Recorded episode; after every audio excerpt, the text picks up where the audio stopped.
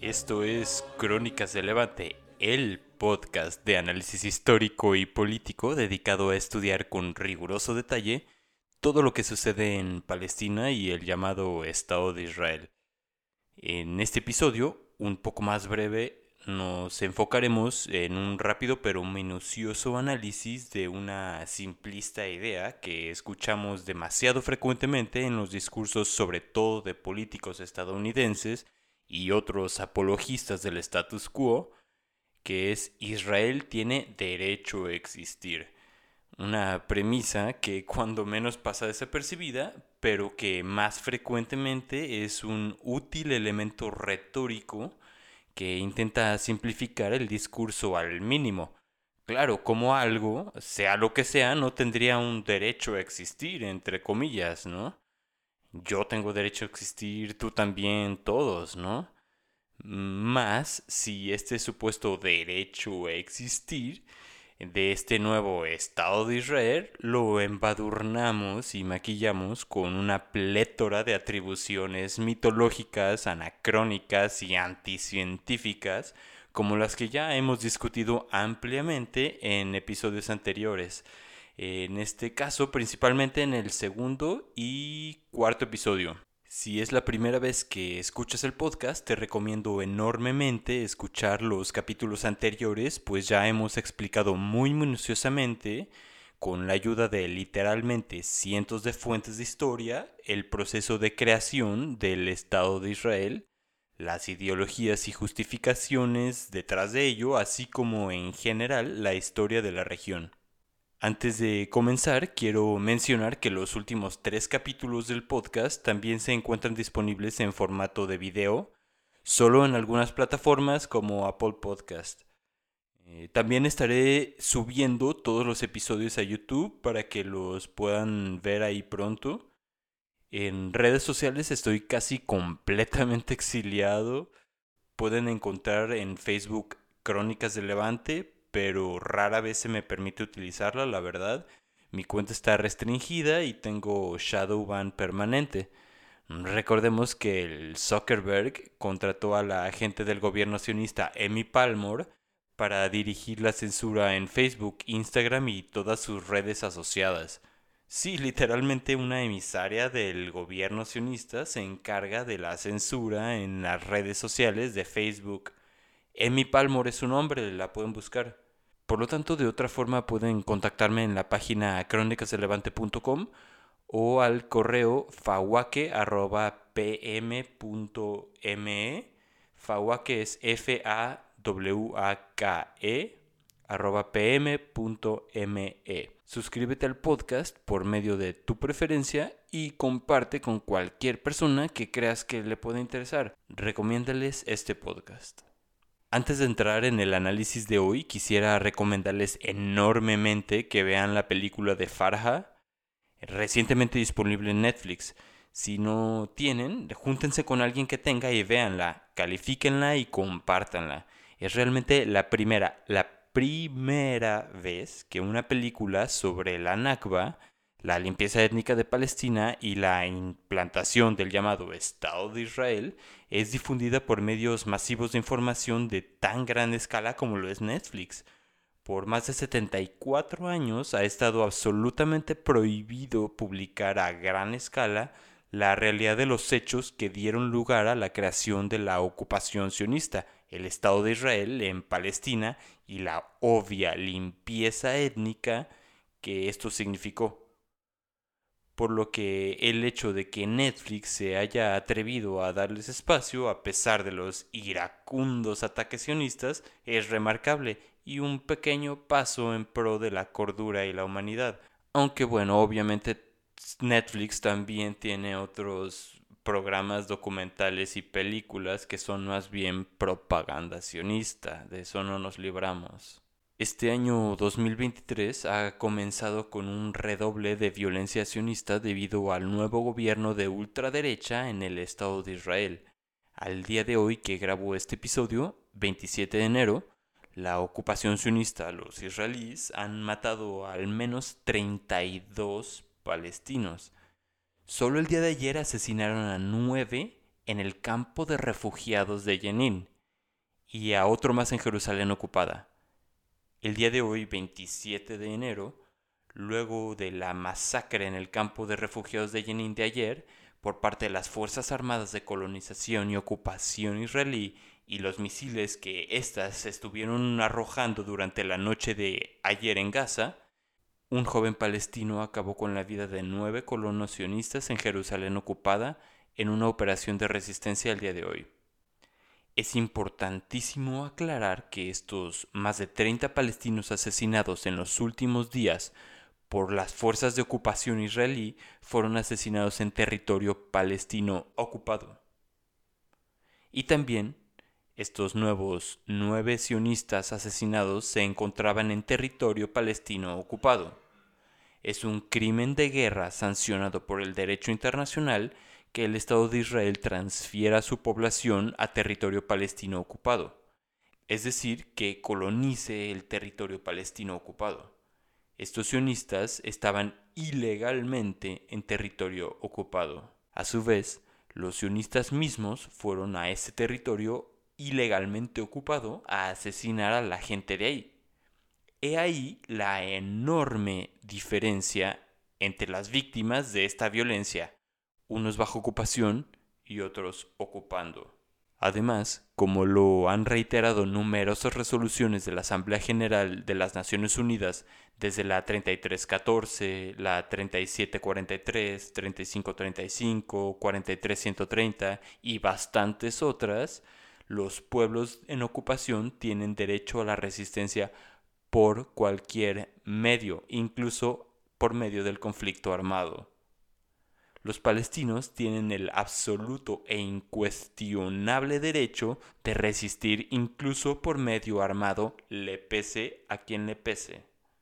Estoy preparando un futuro episodio donde muy detalladamente podemos analizar los mitos del terrorismo en la región, quienes realmente y estrictamente han cometido terrorismo y quienes han resistido.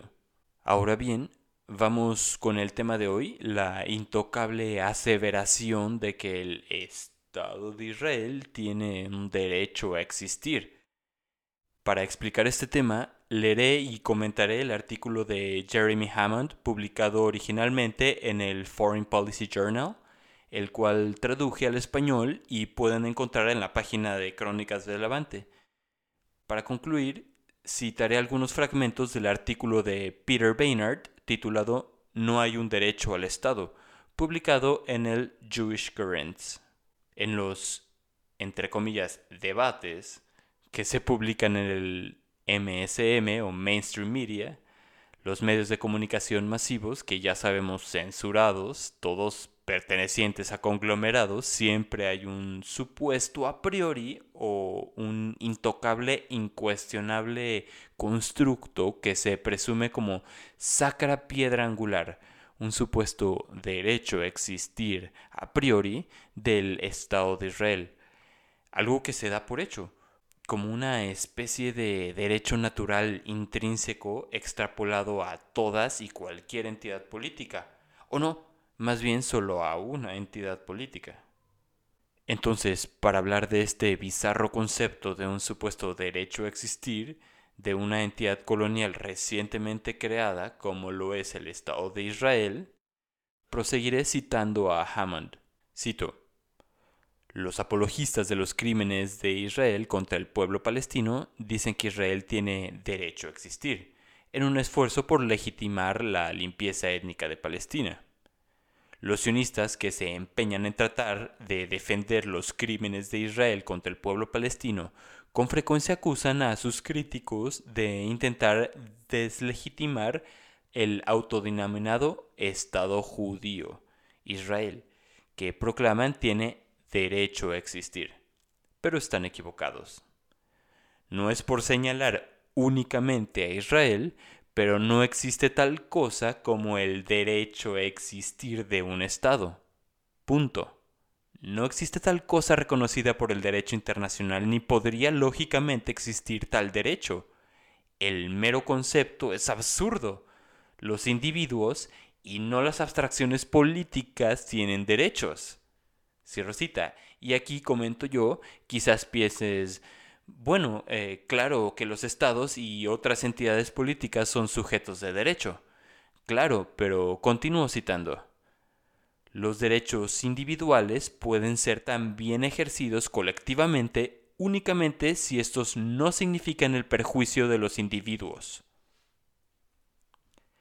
En este contexto, el derecho relevante es el derecho de autodeterminación de los pueblos, el cual se refiere al derecho de un pueblo a ejercitar sus derechos individuales a través del autogobierno político.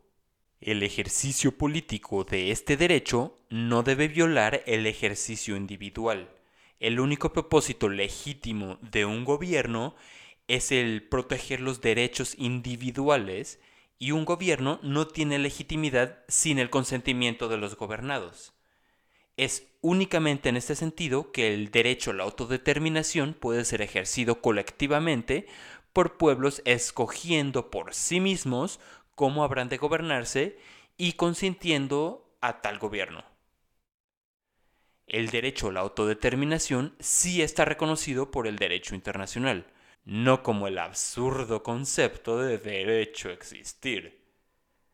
La Carta de las Naciones Unidas de la cual el Estado de Israel forma parte, específicamente garantiza el derecho a la autodeterminación. El marco de discusión apropiado es, por lo tanto, el derecho a la autodeterminación, y es precisamente con ánimos de ofuscar esta realidad que los propagandistas declaran frecuentemente que Israel tiene un derecho a existir. Es necesario para los apologistas de Israel cambiar el marco de discusión porque hablando de autodeterminación de los pueblos, es obvio que Israel niega el derecho de los palestinos y no viceversa. Cierro cita. Haciendo una acotación yo, recordemos que el nuevamente primer ministro del Estado de Israel, el cuasi dictador sionista polaco Benjamín Milejkowski Netanyahu, proclamó la ley de Estado judío, declarando que el Estado de Israel era el Estado de los judíos, no de sus habitantes, no de sus ciudadanos de cualquier religión, no de nadie excepto de los judíos, así se encuentren en Rusia, Sudáfrica, Argentina o Polonia. Es de los judíos, no de los habitantes, sobre los que ese Estado gobierna es decir, precisamente una contradicción aberrante a la idea de la autodeterminación de los pueblos, ya que no es un Estado de sus ciudadanos o aquellos sobre quienes impone sus leyes, sino de las personas consideradas de religión judía, independientemente de su procedencia. No es el estado de quienes habitan el país que ese estado controla, sino el estado de las personas de cierta religión, aunque estos vivan en Nueva York, Moscú o Kiev. Es el estado de los judíos de Nueva York, Moscú, Kiev y Buenos Aires, no el estado de sus habitantes palestinos, cristianos, musulmanes, drusos, samaritanos o ateos. Hay que resaltar además que es un disparate proclamar una supuesta autodeterminación de personas en un territorio donde ni siquiera viven, a la vez excluyendo a las personas que sí viven ahí, un absoluto sinsentido. Continuando con el artículo, cito, y no es únicamente en la actual ocupación del territorio palestino donde el negacionismo israelí se hace manifiesto. El rechazo a los derechos de los palestinos quedó manifiesto desde la misma forma en la que Israel fue establecido. Existe una creencia popular de que Israel fue fundado a partir de cierta forma de proceso legítimo. Esto es falso. Este mito surge de la idea de que el famoso Plan de Partición de las Naciones Unidas, la Resolución 181 del 29 de noviembre de 1947, legalmente partía Palestina, o que, de otra forma, confería autoridad legal al liderazgo sionista para la declaración unilateral de la existencia de Israel el 14 de mayo de 1948. De hecho, en esta mera declaración, el documento fundador del Estado de Israel, El liderazgo sionista se basa en la resolución 181 para reclamar la autoridad legal. La verdad es que, no obstante, la resolución 181 jamás hizo tal cosa. La Asamblea General no tiene autoridad para partir Palestina en contra de la voluntad de la mayoría de sus habitantes, ni tampoco pretendió nunca que fuese así. Por el contrario, la Asamblea se limitó a recomendar la partición de Palestina para la formación de dos estados, judío y árabe, los cuales tendrían que ser acordados por todos para tener cualquier efecto legal. La Asamblea General envió el asunto al Consejo de Seguridad, donde el plan murió tras el reconocimiento explícito de que la Organización de Naciones Unidas carece de autoridad para implementar tal partición. La declaración unilateral sionista es frecuentemente descrita como declaración de independencia, pero nunca ha sido tal cosa. Una declaración de independencia asume que la gente declarando su independencia son soberanos sobre el territorio en el cual pretenden ejercitar su derecho de autodeterminación. No obstante, los sionistas no eran soberanos de la tierra que se convertiría en el territorio del Estado de Israel. Por el contrario, cuando declararon la existencia de Israel, los judíos poseían únicamente menos del 7% de la tierra en Palestina. Los palestinos eran la mayoría en absolutamente todos los distritos de Palestina. Los palestinos continúan siendo una mayoría a pesar de la inmigración masiva. Los judíos siguen siendo una minoría de aproximadamente un tercio de la población incluso dentro del territorio que las Naciones Unidas habrían propuesto para un Estado judío, contando a los beduinos, los árabes constituían la mayoría. Incluso dentro de ese territorio los árabes poseían la mayoría de la tierra. En pocas palabras, los líderes sionistas no tenían absolutamente ningún reclamo legítimo por la soberanía del territorio que ultimadamente adquirieron a través de la guerra.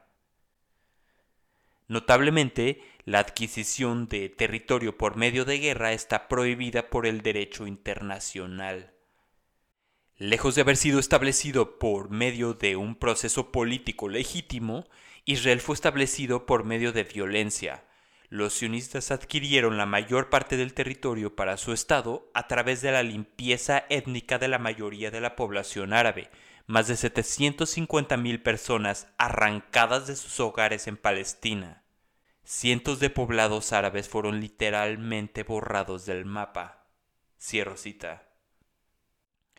Nuevamente aquí yo reiterando, sobre todo para quienes duden, nieguen o ignoren cómo fue el proceso de limpieza étnica de Palestina que creó al llamado Estado de Israel en 1948, en el episodio 5 de este podcast analizamos con bastante detalle, casi día tras día, cómo Palestina fue violentamente despoblada por las milicias población tras población.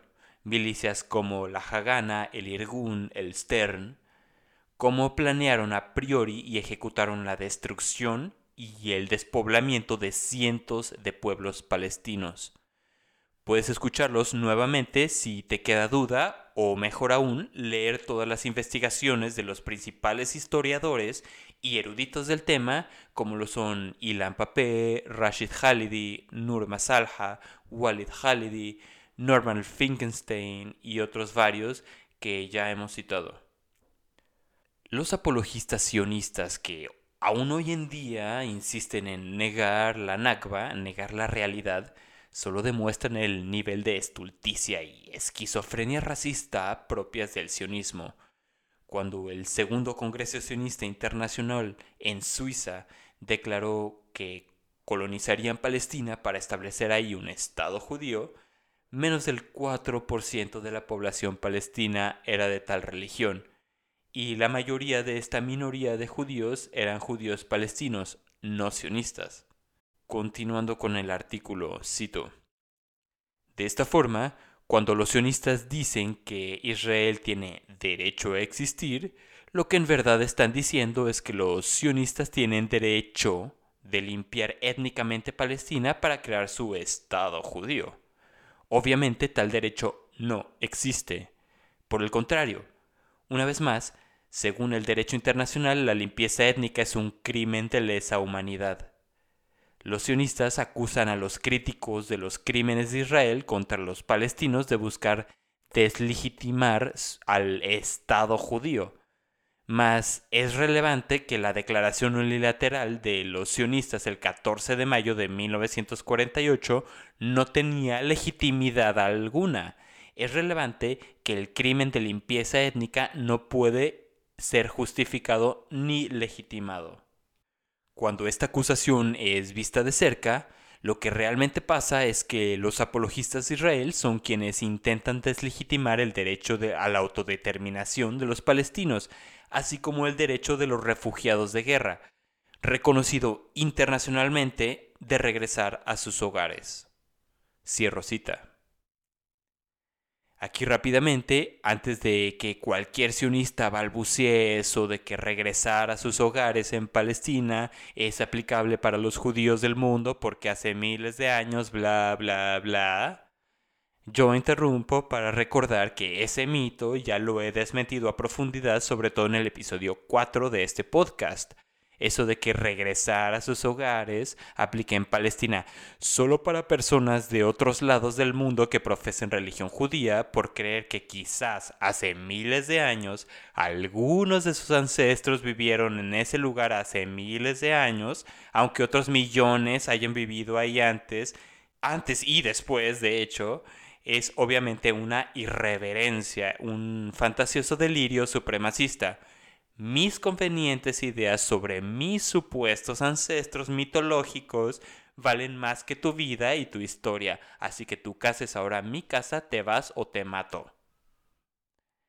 El derecho a retorno a sus hogares de los refugiados es obviamente para aquellos que acaban de ser expulsados, no para alguien que dice que seguramente, debido a su religión, es descendiente de una de las tribus que alguna vez habitaron cierta área de ese país hace un par de milenios. Obviamente. Aunque otros hayan estado ahí antes y después por mucho más tiempo. Y bueno, de hecho, la población palestina es precisamente el resultado contemporáneo de los numerosos influjos culturales, religiosos y lingüísticos de distintas tribus, reinos e imperios a través de milenios en esa geografía gente hoy en día reclamando un derecho a colonizar ese lugar con las obvias implicaciones de expulsar a la población y robo de tierra debido a que creen estar relacionados con un pequeño periodo de la historia de ese lugar, es ridículo, racista y obtuso. Como he bromeado anteriormente, aun si yo mismo pudiera comprobar que soy descendiente directo de Genghis Khan, cosa que los sionistas no pueden comprobar, Digan lo que digan, ningún judío hoy en día puede rastrear su, ascendencia hasta los tiempos de la mitología hebrea. De hecho, al contrario, es comprobado por los mismos genéticos, historiadores y lingüistas judíos que los judíos europeos son europeos, los judíos etíopes son etíopes, etc. Que también ya analizamos en un capítulo anterior dedicado a ello. Aún si yo pudiera en efecto comprobar que soy descendiente de Genghis Khan, tendría yo derecho de limpiar, de limpiar étnicamente Mongolia, expulsar, el, expulsar a tres cuartas partes de la población y establecer un estado de aparte de ahí, porque yo me digo descendiente de aquellos tiempos, la respuesta es obvia. Además, fuera de estas fantasías de descendencias mitológicas, para aclarar esto de una manera inteligente, cito nuevamente al historiador James Parks en su libro La historia de Palestina, publicado en 1948. Cito. Los muchos cambios de regente en Palestina no han de hecho sido acompañados por alteraciones masivas en la población. Han habido casos en la que nuevos regentes significaron solo la adición de una nueva clase oficial. Hubo, por ejemplo, algunos nuevos colonos romanos o turcos en el área, pero aun cuando los nuevos gobernantes significaron nuevos colonos, igual que con los israelitas originales, los griegos, los árabes o los cruzados, los recién llegados no desplazaron a la población existente. Por ello, en la población felajín palestina encontramos rastros de todos los estratos desde el neolítico hasta nuestros tiempos. Cierro cita. Felajín se refiere a la población en general, la población del campo sobre todo, de los pequeños pueblos y aldeas de toda Palestina. Es decir, Palestina y los palestinos son la herencia de los pueblos que han vivido en esa tierra desde tiempos inmemoriales, independientemente del nombre de cualquier reino, imperio o estado que haya controlado parte del territorio durante alguna fracción de tiempo. Que un neoyorquino, bonairense o moscovita venga ahora y diga, hace tres mil años Israel, bla, bla, bla, bla, bla, es no solo un irrelevante y anacrónico delirio, supremacista y mitológico, sino una excusa verdaderamente patética.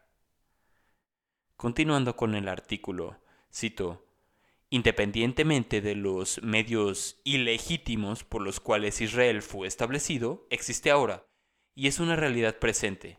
No obstante, la exigencia del Estado de Israel de que los palestinos reconozcan su derecho no solo a existir, sino a existir como un Estado judío, es simplemente exigir que los palestinos abandonen sus propios derechos y acepten la declaración unilateral sionista y la limpieza étnica de Palestina como legítimos.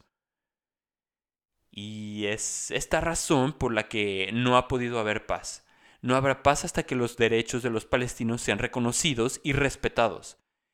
El problema para los sionistas es que el ejercer los derechos de los palestinos significaría el fin de la existencia de Israel como Estado judío. Entonces, ¿qué habría de malo con acabar con un régimen fundamentalmente racista que viola la perpetuidad del derecho internacional y los derechos humanos de los palestinos? ¿Qué habría de malo con reemplazarlo con un gobierno que respete por igual los derechos de todos los habitantes del territorio sobre el cual ejerce soberanía política, gobernando con el consentimiento de los gobernados? Para cualquiera con algo de honestidad e integridad moral, la clara respuesta a estas dos interrogantes es clara. Nada. No tendría nada de malo. Todos aquellos que toman acción para buscar la paz y la justicia, es a este propósito que debemos de concretar nuestros esfuerzos colectivos. Se empieza por adquirir un entendimiento adecuado de la naturaleza del problema y ayudar a abrir los ojos de aquellos que, teniendo integridad, han sido engañados por las mentiras y propaganda que han perpetuado la violencia y la injusticia por tanto tiempo. Cierro cita. Aquí termina el artículo de Jeremy Hammond en el Foreign Policy Journal, que considero le da el clavo a esta retórica que nos tiene nauseabundos sobre el supuesto derecho a existir de tal colonia racista o lo que sea. No solo no existe tal derecho a existir, sino que es deseable que tal disparatada entidad colonial genocida no exista ya. Una entidad colonial bélica que no vela por los intereses y más básicos derechos humanos de las personas que gobierna, somete y controla, no tiene por qué existir. ¿Cómo podría cualquier humano civilizado aceptar la validez de una entidad colonial bélica y racista que no pertenece a ni vela por la vida y los derechos de la población que controla y somete, sino que está al servicio exclusivo de los miembros de una sola religión? Cuando en Irak y Siria, bajo invasión de Estados Unidos, un grupo intentó hacer lo mismo con fundamentalismo islámico wahhabista, le llamaron Estado Islámico, Daesh, ISIS, ISIS.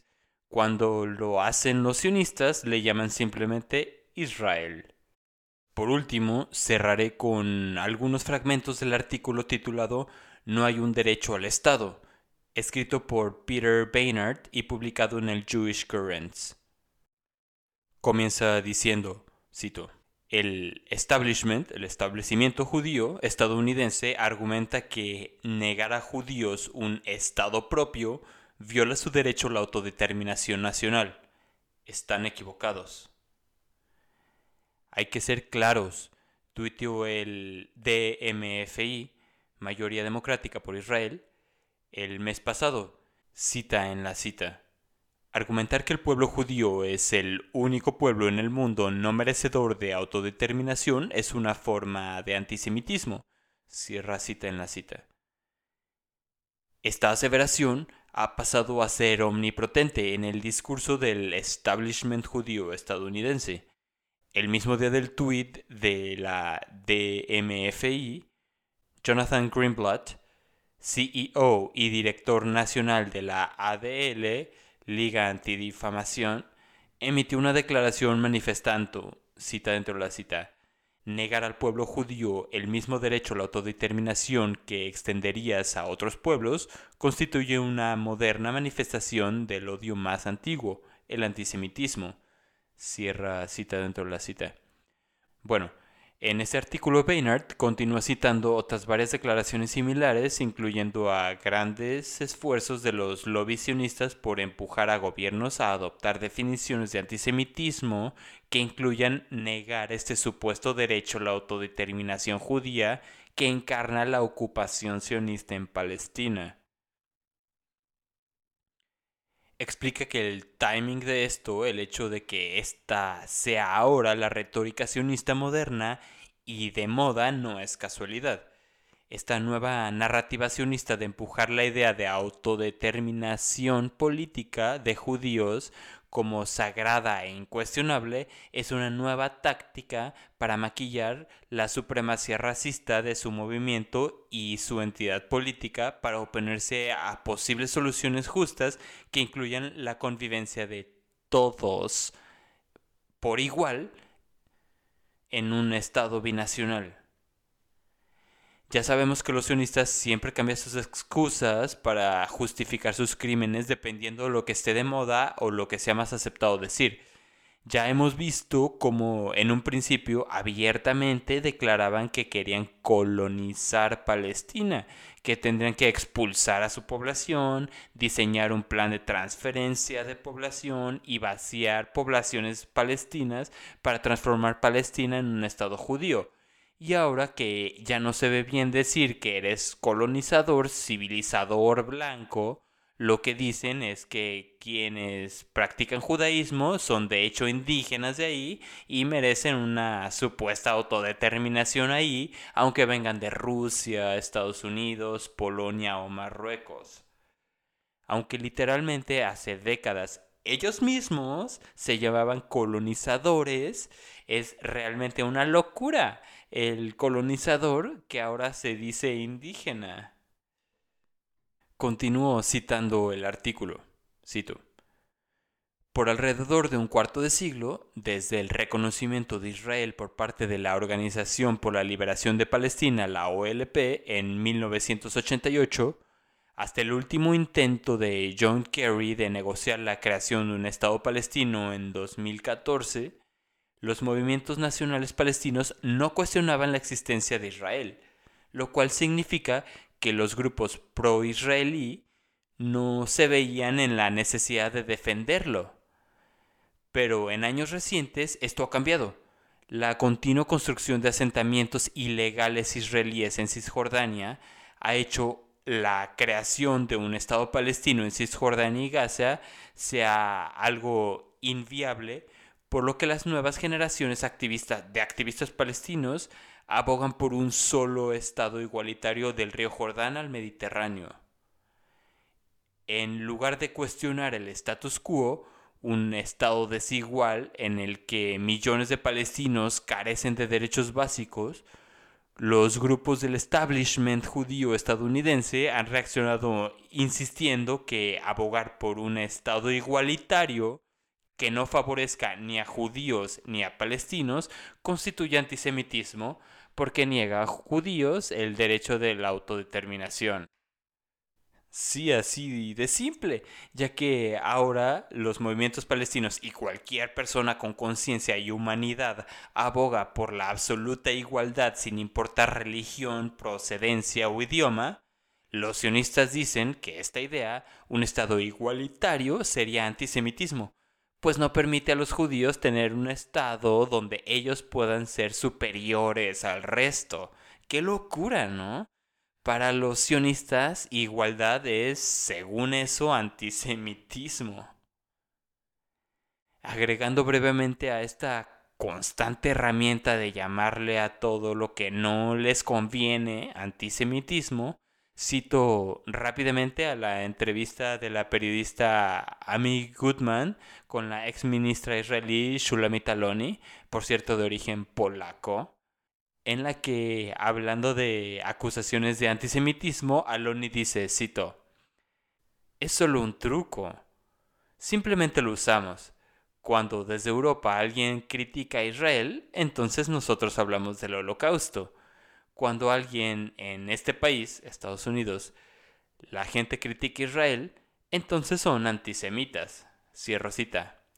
Agregando también que el antisemitismo, el holocausto y el, cito, sufrimiento del pueblo judío han sido usados para justificar todo lo que le hacemos a los palestinos. Cierro cita. Continúo citando el artículo en este concepto bizarro sionista de que proclamar la absoluta igualdad entre los humanos habitantes de un país significa eh, negar el supuesto derecho a la autodeterminación que obviamente los sionistas interpretan más bien como derecho a la supremacía. Cito, estas declaraciones no tienen sentido. Por más de 100 años, políticos, académicos, se han debatido si las naciones tienen derecho a la autodeterminación, pero una revisión de esa historia deja un punto claro. Si hay un derecho a la autodeterminación nacional, esto no puede significar que todas las naciones tengan un derecho a su propio país. En un Estado binacional como Israel-Palestina, donde la partición en diferentes países es ahora imposible, la única forma coherente y moral de interpretar el derecho a la autodeterminación nacional es interpretarla como el derecho no a la soberanía, sino a la autonomía. Tal solución constituye no intolerancia, sino su supuesta igualdad. Cierro cita. El autor reflexiona entonces en lo que los mexicanos conocemos de Benito Juárez como el derecho al respeto ajeno es la paz. Continúo citando el derecho a la autodeterminación de una nación, como el derecho a la autodeterminación de un individuo, es limitado por el derecho de los demás. Crea un Estado que privilegia a ciertas personas en un territorio habitado por diversas personas y muy probablemente te encontrarás negando a esas diversas personas ambos el derecho a ser tratados como iguales ante la ley y su derecho colectivo de gobernarse a sí mismos. Cierro cita. O sea, mi derecho como judío europeo blanco, mi supuesto derecho a la autodeterminación en otra parte del mundo, es obviamente más importante que cualquier derecho de la gente de esa parte del mundo. Eso es el concepto del Estado de Israel. Justamente acaba de entrar oficialmente el nuevo gobierno del Estado de Israel, presidido por el cuasi dictador oligarca Benjamín Netanyahu, de apellido original Milikovsky, como ya dijimos, en su sexto mandato como primer ministro del Estado sionista, declarando él mismo, cito, Estos son los lineamientos básicos del gobierno nacional precedido por mí. El pueblo judío, Sikh, tiene un derecho exclusivo e incuestionable a todas las áreas de la tierra de Israel. SIC. El gobierno promoverá y desarrollará asentamientos en todas las partes de la tierra de Israel. SIC. En Galilea, el Negev, el Golán, Judea y Samaria. SIC. Cierra cita. Estas son las diferentes regiones de Palestina, incluyendo todo lo que es la llamada Cisjordania, lo que incluso los sionistas mismos habían mentirosamente prometido que dejarían para un Estado palestino. Además, claro, incluye el Golán, que fue ilegalmente ocupado y robado por los sionistas a Siria. Es decir, que literalmente este sionista polaco ruso está declarando que todo el territorio desde el Mediterráneo hasta el río Jordán pertenecen exclusivamente, dijo él, es decir, excluyente, esta tierra, según este colonizador polaco, pertenece exclusivamente a quienes el gobierno sionista considere judíos, sean de donde sean, y no a los millones de habitantes nativos. La tierra es de ese neomitológico constructo de pueblo judío acuñado en Europa.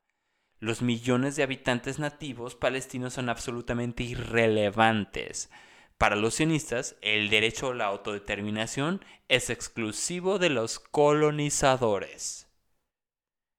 A ver, esto es una absoluta locura es que, en serio, ¿en qué otro lado del mundo esto no sería obviamente considerado como absurdo, racista, abominable?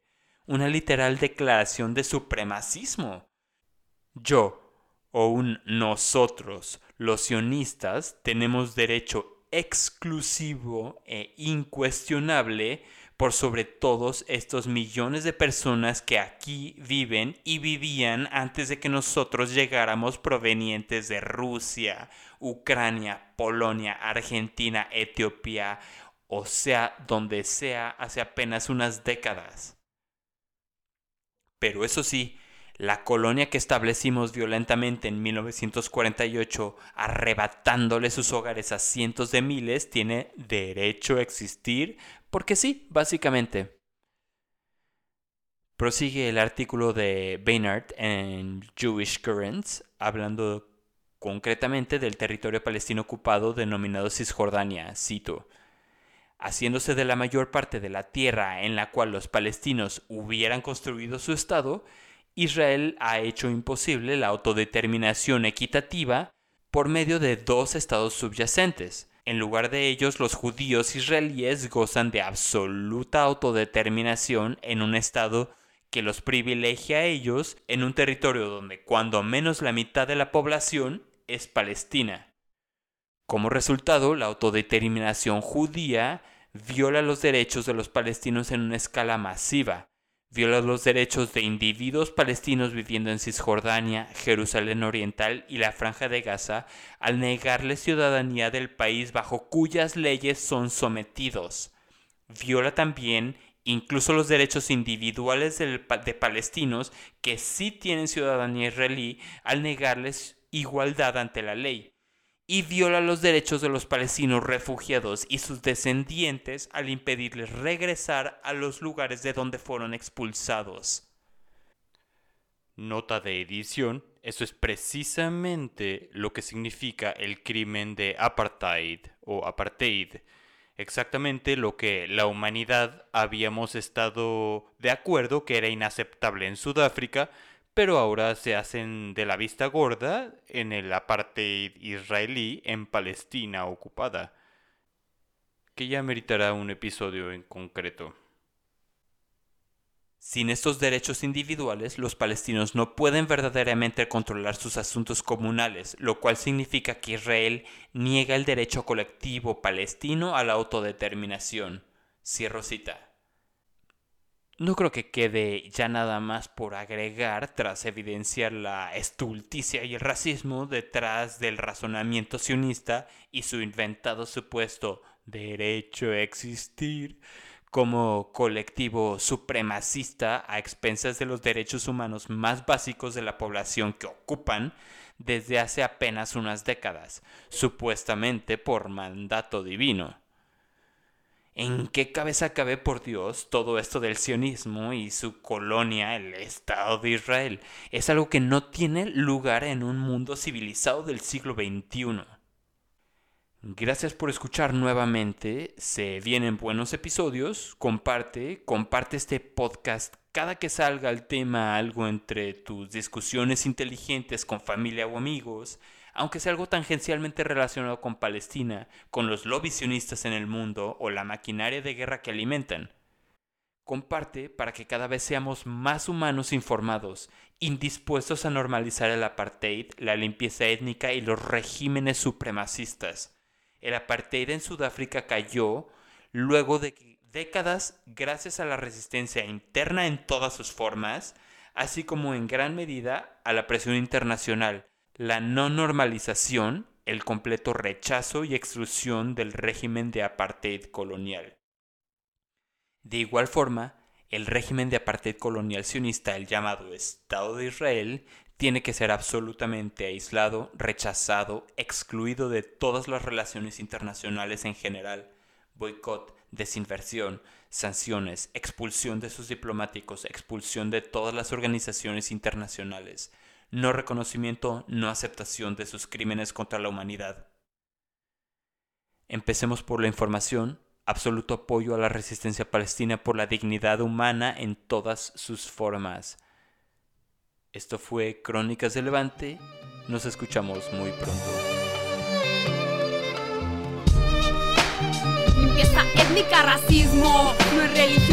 Realmente importante es el sionismo, imperialismo, nacionalismo, castigo colectivo, mil homicidios, es terrorismo. Aunque ese sea el nombre que le dan a su enemigo, a un niño palestino, luchar por seguir vivo, tan solo eres un punto fijo para su tiro.